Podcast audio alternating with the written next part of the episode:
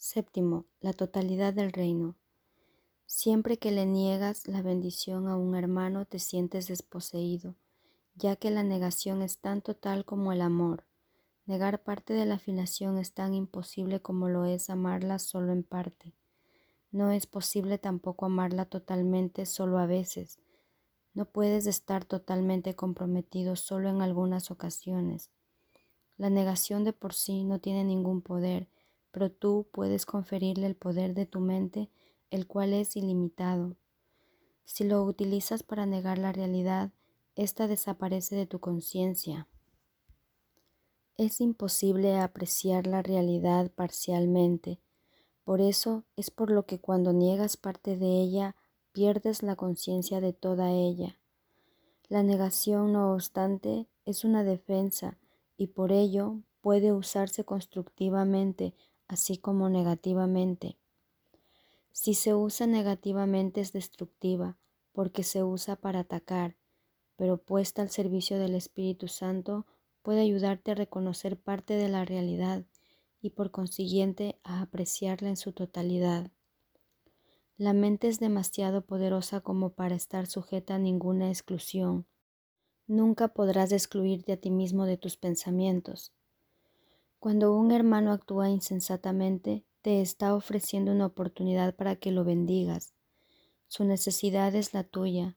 Tú necesitas la bendición que puedes darle. No hay manera de que tú puedas disponer de ella excepto dándola. Esa es la ley de Dios, la cual no hace excepciones. Careces de aquello que niegas, no porque haya carencia de ello, sino porque se le has negado a otro y por lo tanto no eres consciente de ello en ti. Lo que crees ser determina tus reacciones y lo que deseas ser es lo que crees que eres. Lo que deseas ser entonces determina forzosamente todas tus reacciones.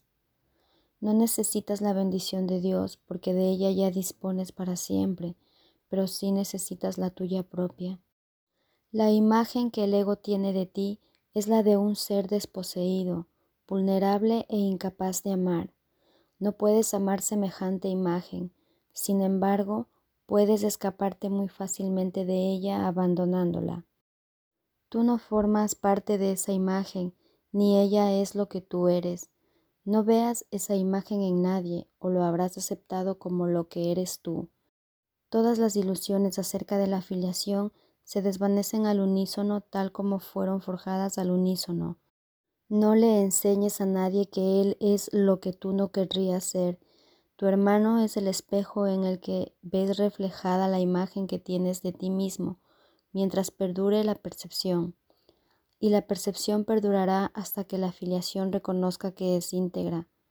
Tú inventaste la percepción, y ésta perdurará mientras la sigas deseando. Las ilusiones son inversiones, perdurarán mientras le sigas atribuyendo valor. Todos los valores son relativos, mas todos son poderosos porque son juicios mentales.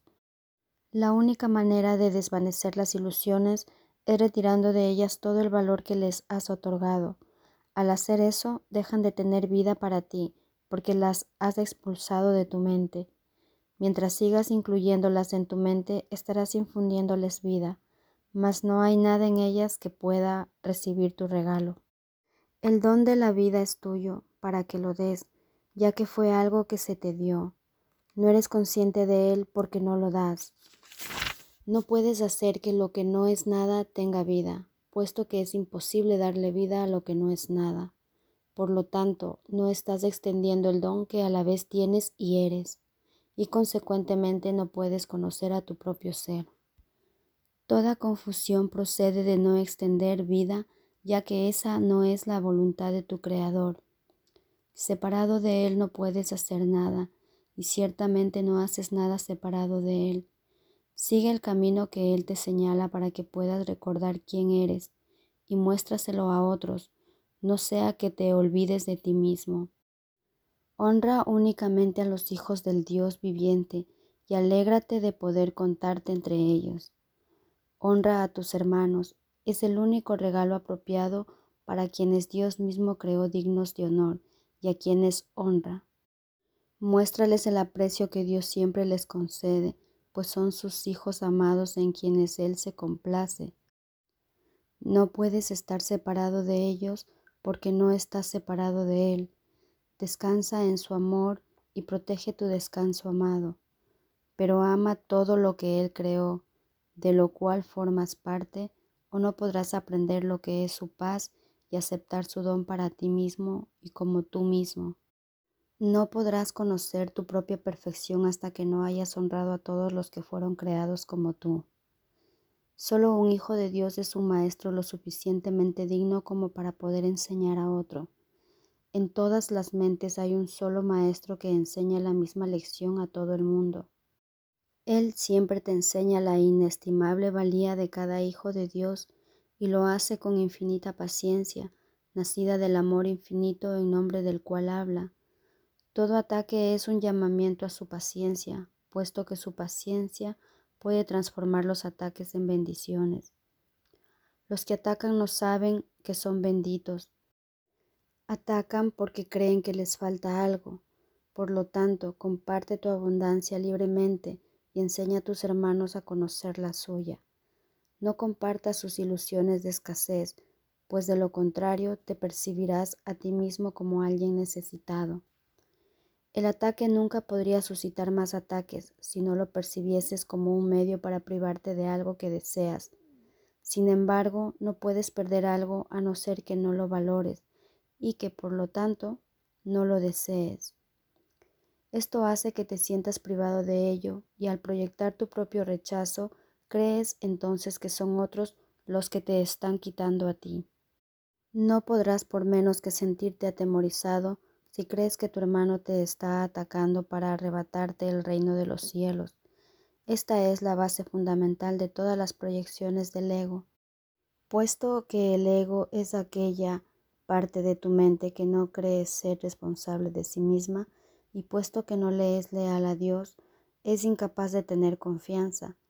Al proyectar su creencia de mente de que tú has traicionado a tu Creador, el ego cree que tus hermanos que son tan incapaces de ello como tú, están intentando desposeerte de Dios. Siempre que un hermano ataca a otro, eso es lo que cree. La proyección siempre ve tus deseos en otros. Si eliges separarte de Dios, eso es lo que pensarás que otros están haciendo contigo. Tú eres la voluntad de Dios, no aceptes nada más como tu voluntad, pues de lo contrario estarás negando lo que eres. Niega lo que eres y atacarás al creer que has sido atacado. Mas ve el amor de Dios en ti y lo verás en todas partes, porque está en todas partes. Ve su abundancia en todos y sabrás que estás en Él, junto con todos tus hermanos. Ellos forman parte de ti, tal como tú formas parte de Dios. Cuando no entiendes esto, te sientes tan solo como se siente Dios mismo cuando sus hijos no lo conocen. La paz de Dios radica en entender esto. Solo hay una manera de escaparse del pensamiento del mundo, del mismo modo en que solo hubo una manera de adentrarse en él, entendiendo totalmente al entender la totalidad.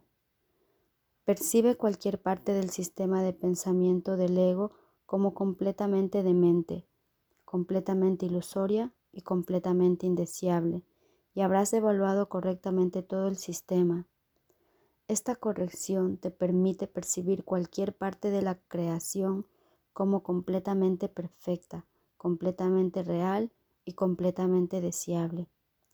Al desear solo esto, tendrás solo esto, y al dar solo esto, será solo esto. Las ofrendas que le haces al ego siempre se experimentan como sacrificios, pero las que le haces al reino son ofrendas que te haces a ti mismo, Dios siempre las estimará porque les pertenecen a sus hijos amados y sus hijos le pertenecen a Él. Todo poder y gloria son tuyos porque el reino es suyo.